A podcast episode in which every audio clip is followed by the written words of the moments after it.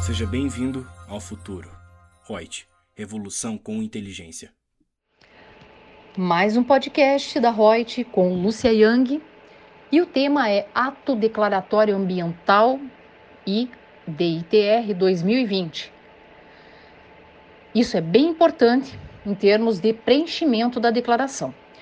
Para a exclusão daquelas áreas não tributáveis da área total do imóvel rural, o contribuinte deve apresentar ao IBAMA, até o dia 30 de nove de 2020, o ADA, que é o Ato Declaratório Ambiental, por meio de formulário eletrônico ADA Web, encontrado na página do mencionado órgão na internet, ou seja, www.ibama.gov.br em Serviços Cadastro ADA e que as áreas assim declaradas atendam às demais disposições da lei específica.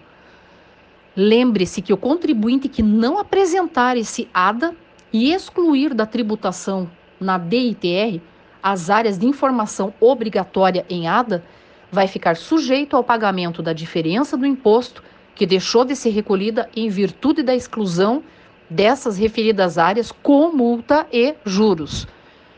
O mesmo ocorre se o ADA, esse ato declaratório ambiental apresentado, não for acatado pelo IBAMA. Então, presta atenção em mais essa informação relevante para fins de preenchimento dessa declaração.